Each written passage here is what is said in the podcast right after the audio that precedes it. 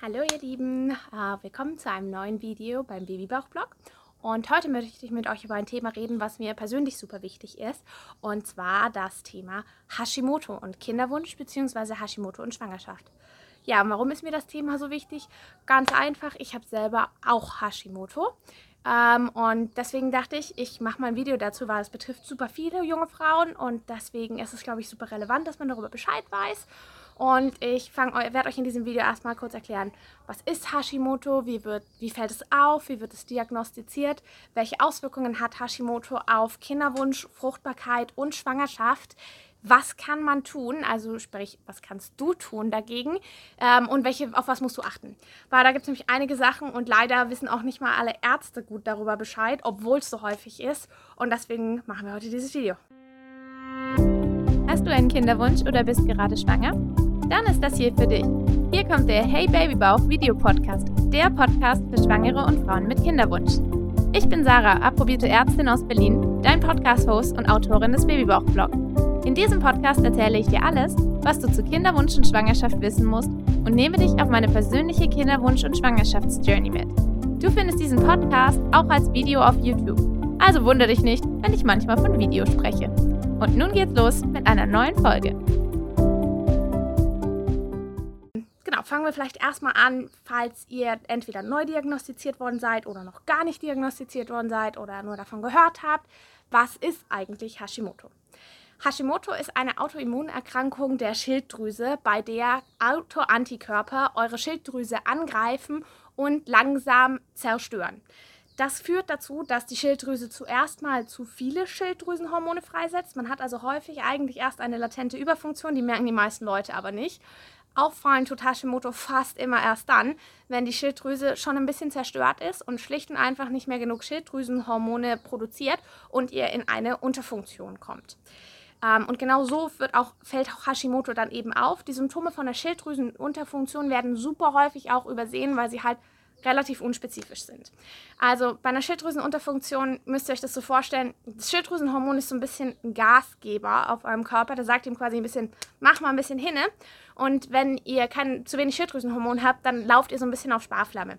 Das führt dazu, dass ihr müde seid, dass ihr Verstopfungen haben könnt, ihr habt trockene Haut, trockene Haare, es kann auch zu Haarausfall kommen, ihr habt niedrigen Blutdruck, niedriger Puls und ihr merkt schon, das sind irgendwie alles sehr, sehr unspezifische Sachen, die von zigtausend Mangeln oder auch Erkrankungen kommen können. Deswegen fällt das eben häufig so spät auf. Bei mir selber war es auch so, dass ich zwar eigentlich schon, und ich bin ja Medizinerin, ähm, trotzdem habe ich ganz lange auch gar nicht so diese Signale bemerkt. Und ja, ich hatte halt immer schon trockene Haut und so weiter. Und ich habe auch Hashimoto in der Familie. Trotzdem habe ich selber ehrlich gesagt auch nicht dran gedacht. Und bei mir ist es auch nur rausgekommen, weil meine Frauenärztin, als ich das erste Mal bei meiner neuen Frauenärztin in Berlin war, vor vielen Jahren, die immer gesagt hat, dass sie bei neuen Patienten einmal die Schilddrüsenwerte mitbestimmt. Und dann waren da plötzlich Schilddrüsenauto-Antikörper bei mir. Und genau, so ist dann, so ist es bei mir rausgekommen. So fällt es manchmal durch Zufall auf, wenn mal ein kluger Hausarzt oder auch Frauenarzt oder ein anderer Allgemeinmediziner, was auch immer, weil ihr mit so unspezifischen Beschwerden kommt, auf die Idee kommt, hm, vielleicht sollte ich mal die Schilddrüsenhormone bestimmen. Und das ist auch tatsächlich super sinnvoll, insbesondere bei Frauen, weil Frauen sind sehr, sehr, sehr viel häufiger von Autoimmunerkrankungen betroffen und ganz speziell von Hashimoto. Da sind es tatsächlich zehnmal mehr Frauen als Männer und es ist auch insgesamt relativ häufig. Die Schätzungen gehen allgemein total auseinander, wie viel Prozent der Bevölkerung betroffen sind, aber so roundabout fast schon 10 Prozent leiden an einer Form einer Schilddrüsenerkrankung. Es gibt auch noch andere. Ich spreche hier allerdings in dem Video eben nur über Hashimoto, weil da kenne ich mich eben selber besonders gut aus und es ist schlicht Geschichten einfach auch die häufigste. So, ich habe ja damit eigentlich auch schon gesagt, wie man es diagnostizieren kann. Ähm, wie gesagt, es ist eigentlich relativ einfach. Wenn der Verdacht besteht, dass ihr eine Hashimoto haben könntet, dann kann man Schilddrüsenwerte bestimmen. Und was damit gemeint ist, das sind verschiedene ähm, Hormonspiegel, die bestimmt werden, einfach aus einer ganz normalen Blutentnahme. Ähm, das erste und wichtigste dafür ist das TSH, das Thyroidea stimulierende Hormon.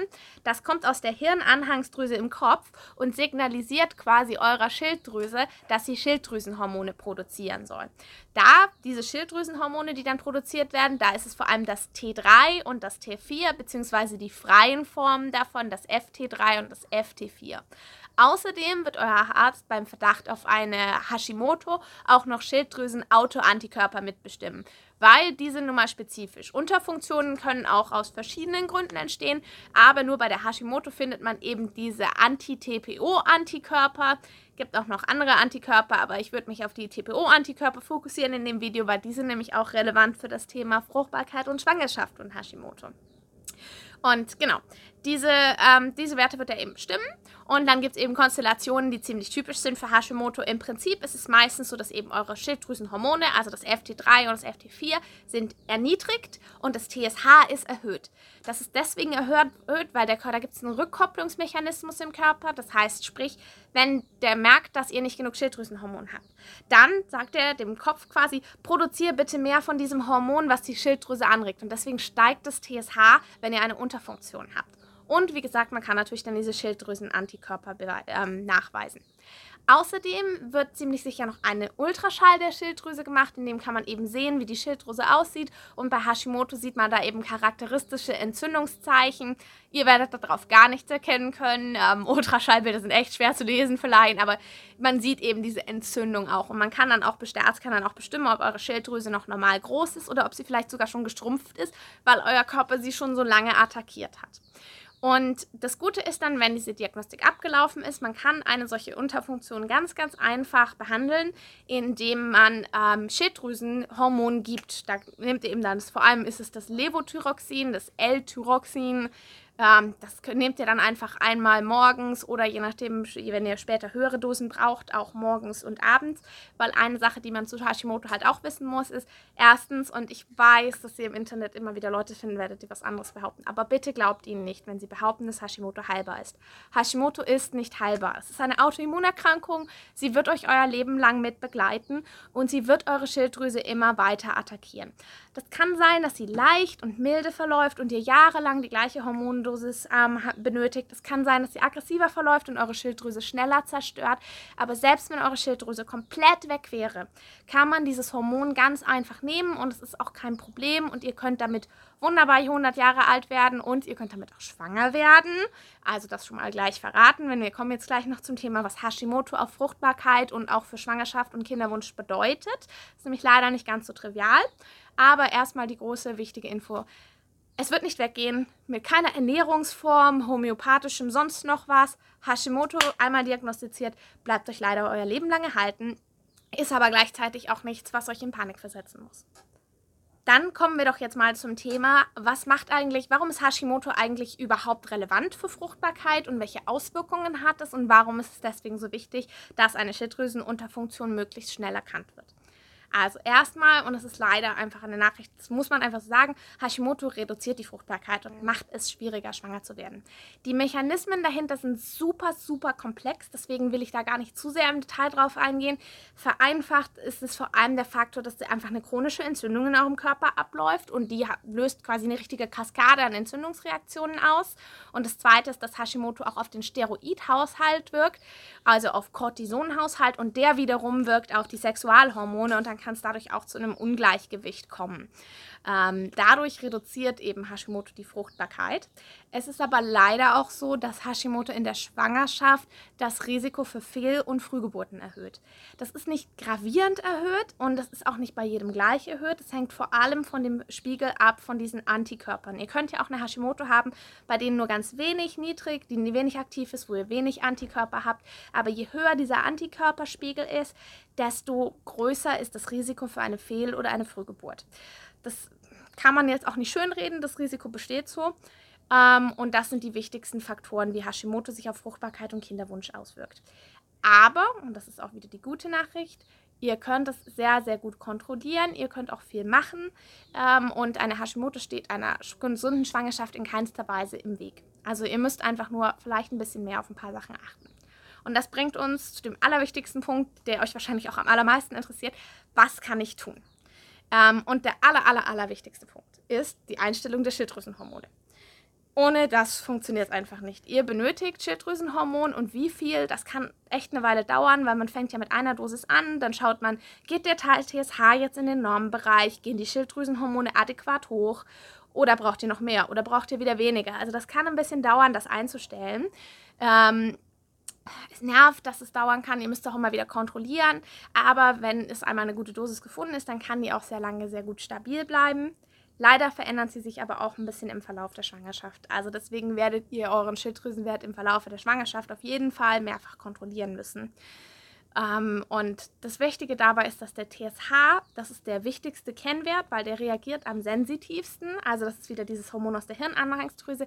Der muss ganz besonders niedrig sein. Normalerweise, es hängt ein bisschen vom Labor ab, sagt man so, der sollte unter 2,5 Mio pro Liter liegen. Ähm, bei Schwangeren oder bei Frauen mit Kinderwunsch stellt man ihn unter 1 ein. Also auf 0,3 bis 1 ist die offizielle Empfehlung. Ähm, danach halten sich auch quasi fast alle Kinderwunschkliniken. Ähm, bei mir war es zum Beispiel so, dass äh, meine Endokrinologin, obwohl ich hier gesagt habe, ich habe einen Kinderwunsch, bei einem TSH von 3, deswegen hat mich meine Frauenärztin wieder hingeschickt, gesagt hat, ach, das ist ja in Ordnung, da warten wir mal noch eine Weile ab. Das war leider Blödsinn. Ähm, deswegen sage ich, es wissen auch nicht alle Ärzte gut darüber Bescheid. Eine Endokrinologin sollte das eigentlich. Ich stelle die Werte jetzt mit meiner Frauenärztin ein, die darauf eben sehr beacht ist. Aber deswegen auch der Hinweis für euch, lasst euch eure Werte nennen, überprüft das. Scheinbar achten nicht alle darauf und er muss bei Kinderwunsch wirklich niedriger sein, damit ihr wirklich auf jeden Fall genug Schilddrüsenhormon habt. Sonst kann das wirklich verhindern, dass ihr schwanger werdet und es ist auch so, dass ein Mangel von Schilddrüsenhormonen in der Schwangerschaft tatsächlich schädlich ist für die neurologische Entwicklung vom Baby und das will ja keiner riskieren. Deswegen stellt man die Schilddrüse dann lieber ein bisschen ein auf ein bisschen mehr Hormon und so gerade an der Grenze quasi zu einer Überfunktion, aber eben noch im Normbereich. Das ist der optimale Bereich von dem TSH bei Hashimoto und Kinderwunsch. So, vielleicht fragt ihr euch jetzt auch noch, hm, okay, was kann ich denn außer ähm, Schilddrüsenhormon noch machen? Und es ist tatsächlich leider ein bisschen eingeschränkt. Es gibt aber ein paar Dinge, die in Studien nachgewiesen haben, dass sie einen vorteilhaften Effekt haben bei Hashimoto und Kinderwunsch bzw. in der Schwangerschaft und die möchte ich zumindest kurz mal ansprechen. Ich verlinke euch unten in der Beschreibung von dem Video auch einen sehr ausführlichen Artikel von mir, den ich auf meinem Blog dazu geschrieben habe, wo ich wirklich, ich habe so, so, so viele wissenschaftliche Studien dazu gewälzt und immer geguckt für irgendwelche Sachen, die man findet. Man findet sehr, sehr viele Informationen, was angeblich alles hilft. Die meisten Sachen davon sind nicht durch Studien belegt. Es gibt aber aber ein paar, bei denen ist es tatsächlich der Fall. Erstens Selen. Selen hat tatsächlich einen Effekt, dass das Selen den Antikörpertiter reduzieren kann. Deswegen ist es meines Erachtens nach sehr sinnvoll, bei Hashimoto und Kinderwunsch Selen hochdosiert noch zu nehmen. Ich mache das auch seit mehreren Monaten bereits. Die kriegt ihr im Drogeriemarkt, die kriegt ihr auf Amazon. Ähm, das ist überhaupt kein Problem und Selen reduziert, wie gesagt, kann eben diesen Antikörpertiter reduzieren und das ist ja schließlich der Faktor, der so relevant ist, zum Beispiel für das Thema Früh- und Fehlgeburten. Insofern Selensubstituierung definitiv noch eine Sache, die ihr machen könnt. Dasselbe gilt auch für Vitamin D. Bei dem ist es auch so, dass es nachgewiesen ist. Vitamin D wird sowieso relativ viel diskutiert in Bezug auf Fruchtbarkeit, weil Vitamin D tatsächlich auch in Studien vermutlich einen positiven Einfluss auf die Fruchtbarkeit ähm, da, also der wurde eben gefunden, dass da vermutlich ein positiver Effekt da ist. Der ist nicht massiv, aber es geht in die richtige Richtung. Und bei Hashimoto ist er eben besonders wichtig, weil Vitamin D eben auch diesen Antikörpertiter reduziert. Und es gibt da, ich habe auch eine Studie gefunden, die hat das sogar noch angeguckt und hat gesagt, Selen und Vitamin D zusammen ist noch besser als die Summe der einzelnen. Also die wirken richtig synergistisch. Also die beiden Sachen könnt ihr auf jeden Fall nehmen. Ähm, sind total günstig, schaden auch nicht. Ähm, das ist auf jeden Fall sinnvoll. Vitamin D ist aber ja auch das Sonnenvitamin. Insofern, ähm, das kann euer Körper ja tatsächlich selber produzieren, wenn ihr viel Sonne abbekommt. Tatsächlich haben wir in Westeuropa aber meistens einen Vitamin D-Mangel, weil wir eben doch nicht genug Sonne bekommen. Insbesondere mit unseren heutigen Lebensstilen, wo wir einfach auch viel im Büro oder vor dem Rechner sitzen. Ähm, insofern, das kann echt sinnvoll sein, das noch zu substituieren gibt ein bisschen Diskussion, ob eine glutenfreie Ernährung einen Einfluss hat. Da ist die Datenlage ehrlich gesagt echt uneindeutig. Ähm, leichte Tendenz dazu, dass es helfen könnte. Ähm, ich persönlich esse einfach viel zu gerne Nudeln und der, mir ist die Datenlage nicht dick genug gewesen. Ich wollte es aber trotzdem erwähnen. Ein Thema, was allerdings auch noch ganz wichtig ist, und das ist ein bisschen kontroverser, ist das Thema Jod. Ähm, Jod ist generell für Schwangere als Substituierung empfohlen von der Deutschen Gesellschaft für Ernährung. Und Jod wird bei Hashimoto so ein bisschen kontrovers diskutiert. Der eine Faktor ist, dass einfach Jodsubstituierung kann eine Hashimoto verschlimmern. Das ist einfach nachgewiesen und das ist ein Problem und deswegen sollte man nicht zu viel Jod zu sich nehmen, grundsätzlich als Person mit Hashimoto. Aber, und das ist die andere Seite der Medaille, ein Jodmangel ist tatsächlich sehr schädlich für die neurologische Entwicklung eines Kindes. Deswegen würde man im Zweifelsfall, deswegen gibt es ja auch diese Empfehlung der Jodsubstituierung, würde man im Zweifelsfall bei Kinderwunsch sagen, lieber trotzdem Jod zu euch nehmen, damit ihr dieses Risiko einfach ausschließen könnt, weil eine Verschlimmerung der Hashimoto ja letzten Endes auch nicht wirklich schlimm ist, weil ihr könnt sie ja wieder einstellen mit Schilddrüsenhormonen. Aber es ist ein bisschen ein Thema, was wie gesagt auch nicht ganz eindeutig ist. Es gibt auch deswegen speziell jodfreie ähm, Schwangerschaftshormonpräparate, äh, Schwangerschaftsvitaminpräparate, ähm, da gibt es einmal von Folie Forte, verlinke ich euch unten auch, gibt es ein jodfreies und auch Elevit produziert extra jodfreie.